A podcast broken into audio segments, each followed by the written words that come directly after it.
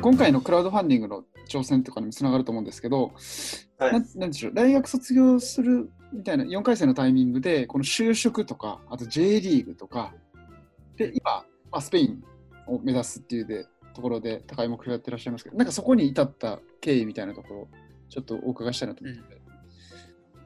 えーっとですね、はい。僕、ことごとく J リーグから見放されてるなって思う経験が大学時代立て続きに起こったんです。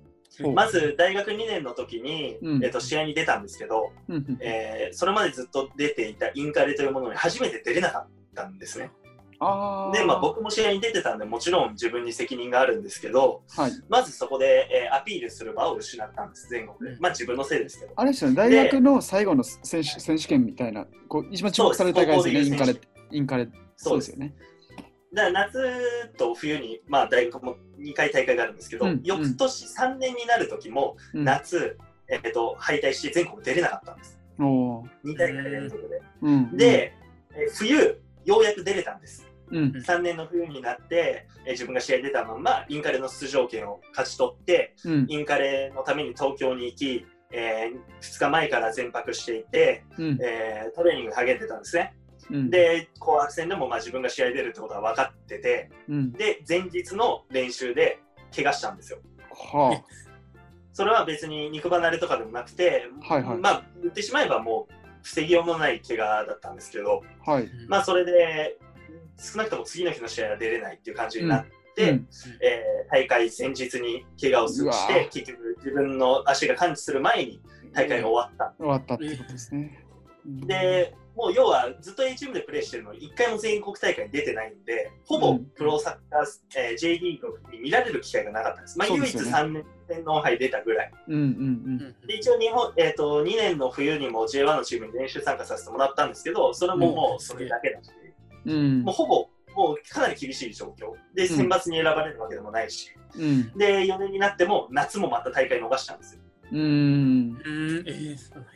夏は言ってしまえば3年の夏も2年の冬も4年の夏もお前の実力不足だろっていう話はもちろんそうでただ、いえーとやっぱはい全国大会で見られないっていうのは、まあ本当にうんかなりそうですね。痛い、うん、で4年の冬の大会じゃ遅いんですようん、うん。あなるほどね。で2年あ4年の夏の時点では J リーグからオファーがなくてう、うんん。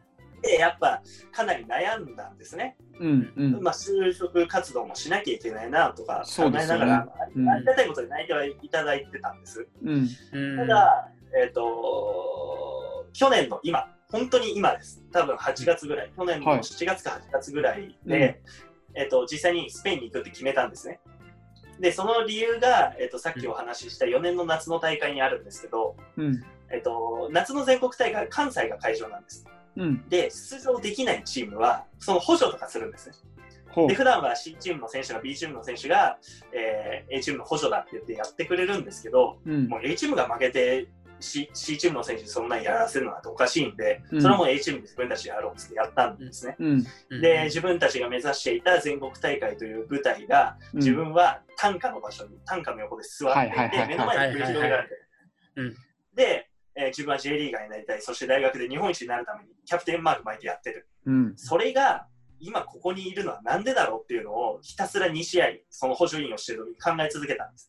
そした、ら、もうその就 J リーガーになれなかったら就職だとか、その覚悟の弱さが、ここまでそうやって中学から意思決定してやってきたくせに、何最後の最後でおじけづいてんだろうっていうことに気づきまして、ほまあ僕も、僕はまあ弱い人間なんで、やっぱそういう人間の姿勢というのがやっぱ出てきてたんですね、当時は。う。うん、ででもじゃあ、げ現実、目の前でそうなってて、今ここにいる理由は何ですかって言われたら、中途半端な自分のせいだという結論を出して、うん、で、その、えっ、と、補助員が終わった後に、すべての片付けが終わって、えーバッグからスマホを取り出して、まず内定先に電話したんです。うん、すみません、サッカー続けるので、まだオファーをもらっていませんが、内定を辞退させてくださいって言って断らせてもらったんです。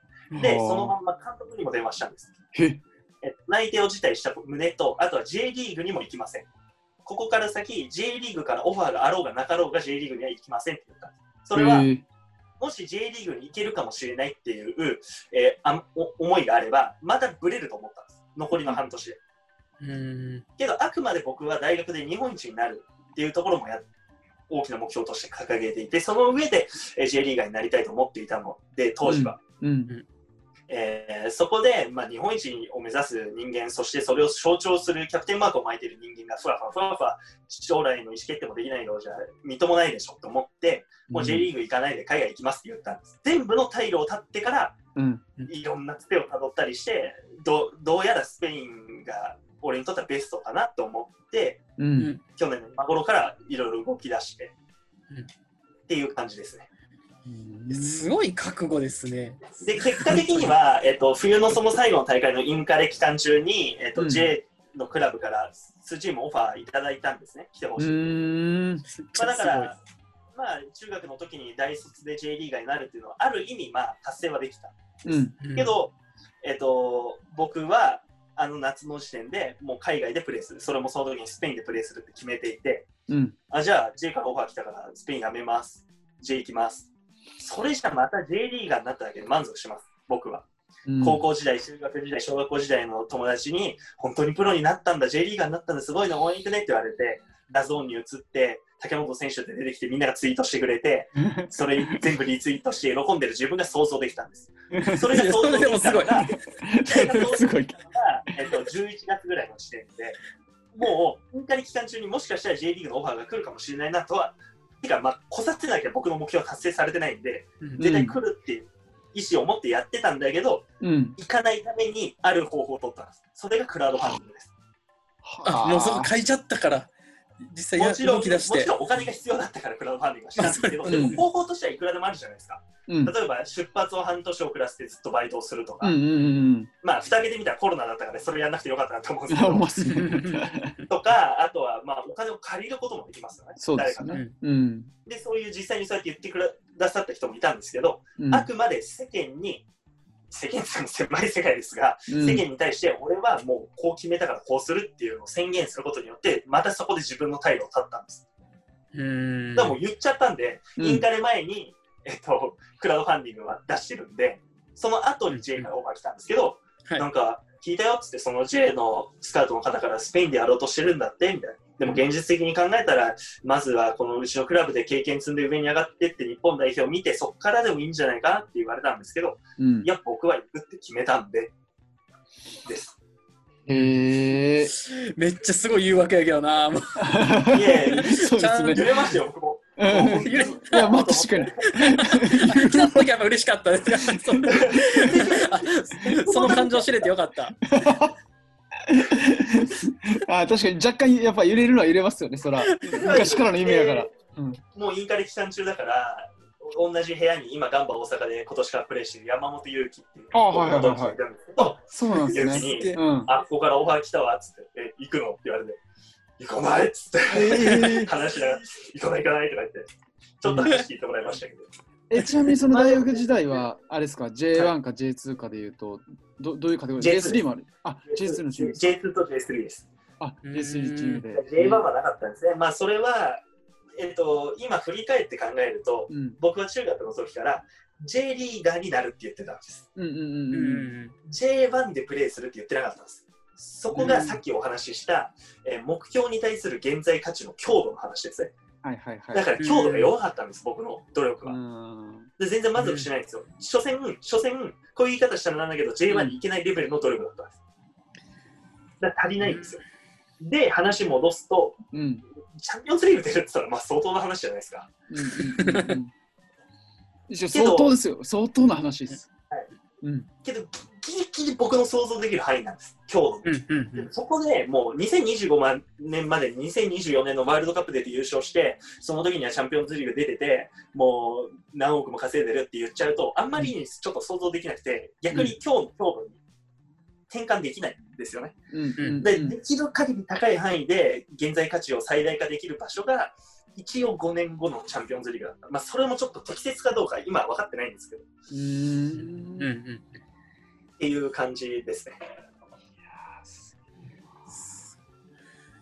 まあ、言うだけは、言うだけは簡単なんで。いやいや ギリギリ想像いやいや僕全然ギリギリ想像できなかったですよ多分チャンピオンズリーグと。か いやプロになるプロになる J2、J3 そんなんプロになるなんてみたいなところもやっぱ想像できなかったみたいなところも。いや、なかなかうん、うん。だって、まあ、毎年 J リーガーになる人数と、うん、えっとその時の高校3年生の、えー高校の部活生とユース生うんうんと,、うんえっと大学4年生をすべて足して、うんえっと割合を出したらうん0.3%ぐらいなんですよ。いやー、0.3%です。あ、違うわ、0.03だったかな。ちょっと忘れちゃったんですけど、うん0.03%ぐらいの確率でしかプロにはなれないんです、同うん年代で。うんうん。J3 までを含めてです。まあ、それは確かに大変ですよね。うーん、いやー、考えられへんで、さらにそこの難しいスペインに今挑戦してるってことなんで、相当今もハードル高いところを行ってるっていうはい。感じですね。いや、すごい。でそのスペインっていうのも、うん、なんでスペインなんですか、っていうのが目的なんです、ね。今結構ベルギーとか、ちょっとこう、はいあの欧州で若干こう2番手、3番手ぐらいのエリアに行って、そこステップアップっていうのが結構主流だったりすると思うんですけど、その辺ってど,、どうなんですか？なんでスペインをっていう？えー、とそもそも国のまず第一の選択としては、えーとうんヨーロッパでいわゆる五大リーグって言われる国があるんですね。イングランドとスペインとイタリアとフランスとドイツ。うんで、えー、とそれ以外の選択肢はまずなかったです。それは、えー、と感覚を決めた時と全く一緒です。あーなるほど。チャンピオンズリーグとか出るには、えーとうんいきなり高いところやって、それ超えれるかどうかで勝負しないと間に合わないんで、うんもう僕も22歳なんで。うんっていうのがまず一つ。そこはもうブラ、ブレないで、うんで、次にスペインにした理由が、そこは、えっと、自分を一番追い込める場所にしようっていうのがあって、えっと、外国人枠っていうのがあるんです。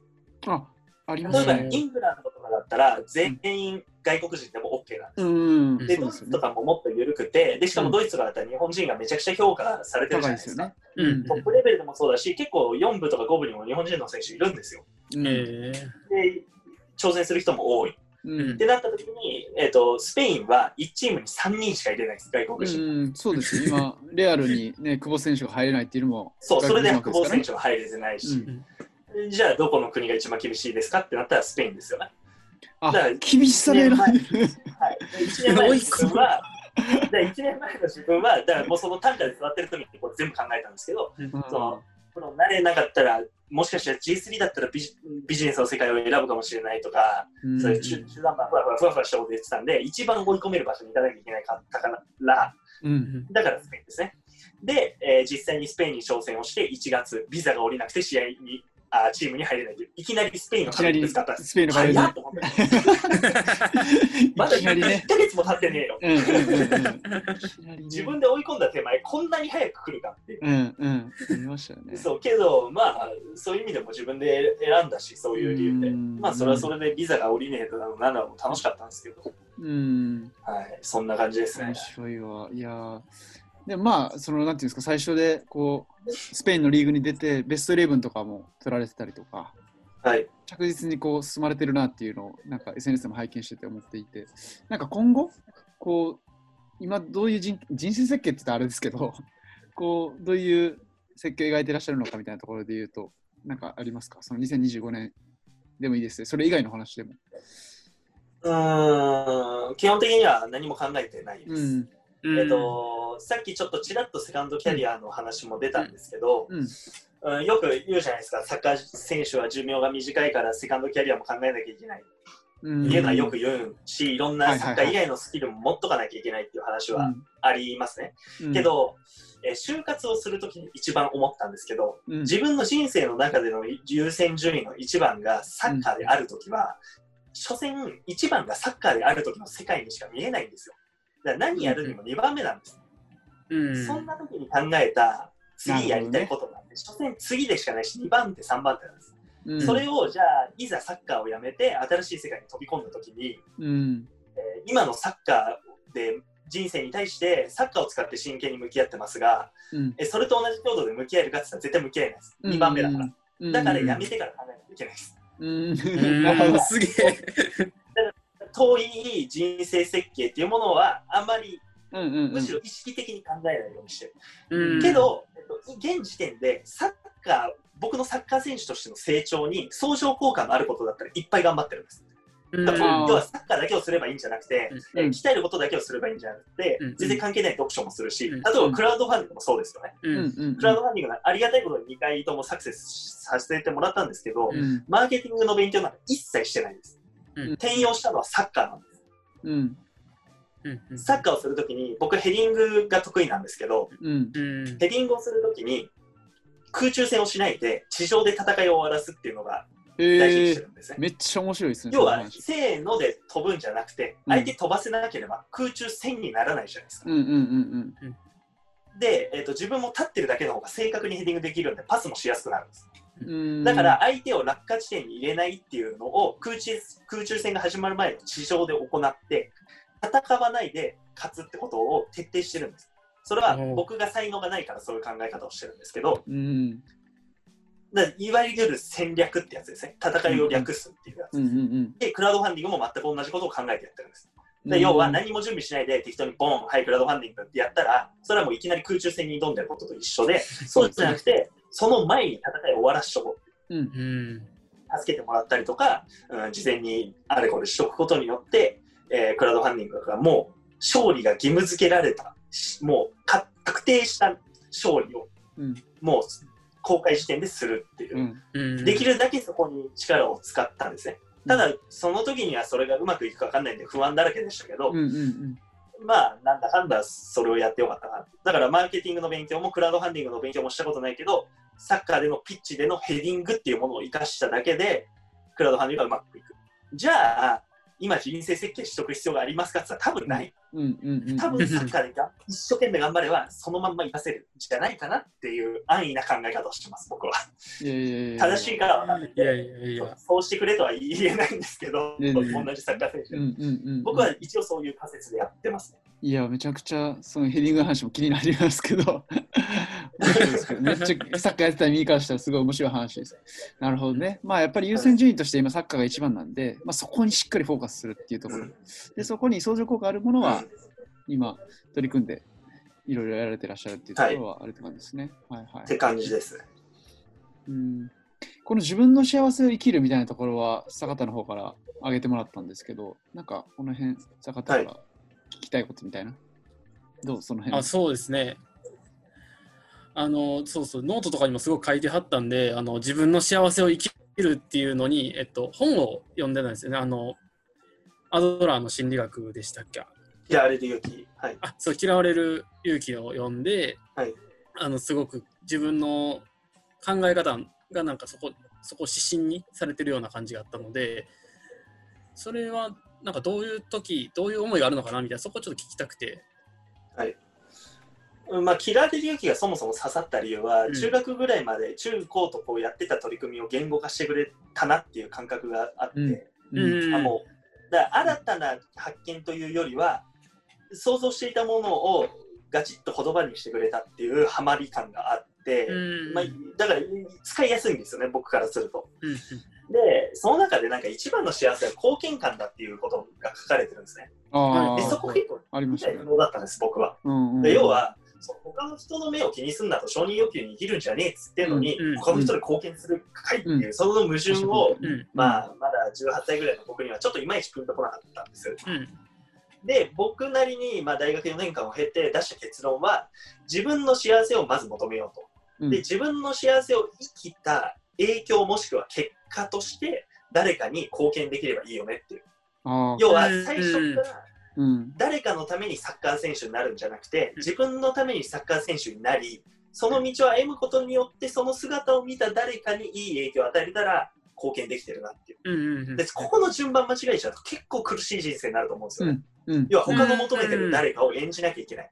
他の求めてる幸せを求めなきゃいけない。うんじゃなくて、まず最初に自分が何したいんですかっていう。うん適当に就職活動するんじゃなくて、うん適当にキャリアを決めるんじゃなくて、適当になんか社会が押し付けてくれる幸せを生きるんじゃなくて、まずあなたの意見は何なのっていうのを自分自身に問うて、うんでもそれが独りよがりじゃダメで、うん俺がサッカー選手になれって何でもいいぜって言ってたら多分クラウドファンディングは集まらない。うんうんその上で誰に何をできるのっていう。でも最初は自分の幸せを生きることだよっていうことです、あれは。まさに、あ、わかりました。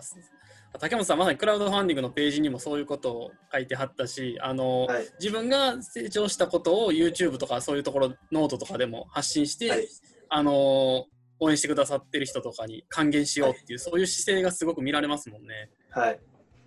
で僕の YouTube なんて、あれですよ、もう、クソクソ YouTuber ですよ、あんな。自分のやってきたことを、喋りたいことを喋ってるだけ。それが誰かのでもなんか言いたいことを言った結果があれですね。今だって人 YouTube の役に立つ。そもそも結構レッドオーシャンでそのなんていうか求めてるものを作ろうとしたりとかしていくと、結構ドツボにはまりそうなところも若干ありそうな気がするんで、まさになんかあの今までやられてたこととか還元するっていう表現の場として使ってらっしゃるみたいなイメージですよね。はい。いやもう本当それでしかないです。だから聞きたい人に聞いてほしいっていう感じですう。ん。なんかこのクラウドファンディングも結あの僕やってるラこのラジオもそんな感じがちょっとあってはいはいはい。なんかやっぱりこういう思い持ってるのとかってなかなか伝わらないっていうところで聞くとすごく面白いっていうのがすごく、うんクラウドファンディングのプロジェクトオーナーさんの話聞くと面白いんでなんかこれをやっぱりなんかうん万人に聞いてほしいっていうよりはちゃんとこう悩んでる人とかちょっと一歩生み出したいなっていう人に、なんかぜひ聞いてもらいたいなっていうのは結構思いとしては持ってるんでまさになんかいや、本当そうです。うん、そうですね。なんか儲けようとかあんまりなくて、ここで、だ本当に。うんこえっ、と、指していきたい母数を増やそうと思えば増やすほど、うん言葉がどんどん広く浅くなっていくんですよ。うんいっぱいいろんな人に刺さなきゃいけない。けど、少数に深く刺そうとしたら多分本当に意味のあることがあって、けどそれは僕の特権だと思うんですね。要はうん社会に生きてしまうと、会社員になってしまうと、少なくとも、わかんないけど株主さんにとかってなるじゃないですか。会社員やったことあるでしょ教科書的な話。絶対あるで書的な話しになるじゃないですか想像力すごいよ。ょ。うん、いやー、だし、カスタマー、お客さんに対してどうなのっていう。お客さんの求めてるビールを作んなきゃいけないけど、僕が飲みたいビールじゃないじゃないですか、それは。うんうんうん何がプリン体ゼロだよみたいな、もうプリン体あっていいんだよ、本当はっていう思いを消さなきゃいけないじゃないですか。めっちゃ面白いいやわ。マーケティングがなるとどんどん薄くなっていく。けど、薄くしないで済むから、僕は。うんうんうん。だから薄くしないで済むコンテンツだけを出したいなとは思ってます。うんああ、いや、面白いな。はい。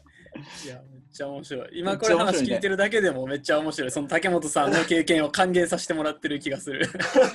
それは良かったです。この話面白いな。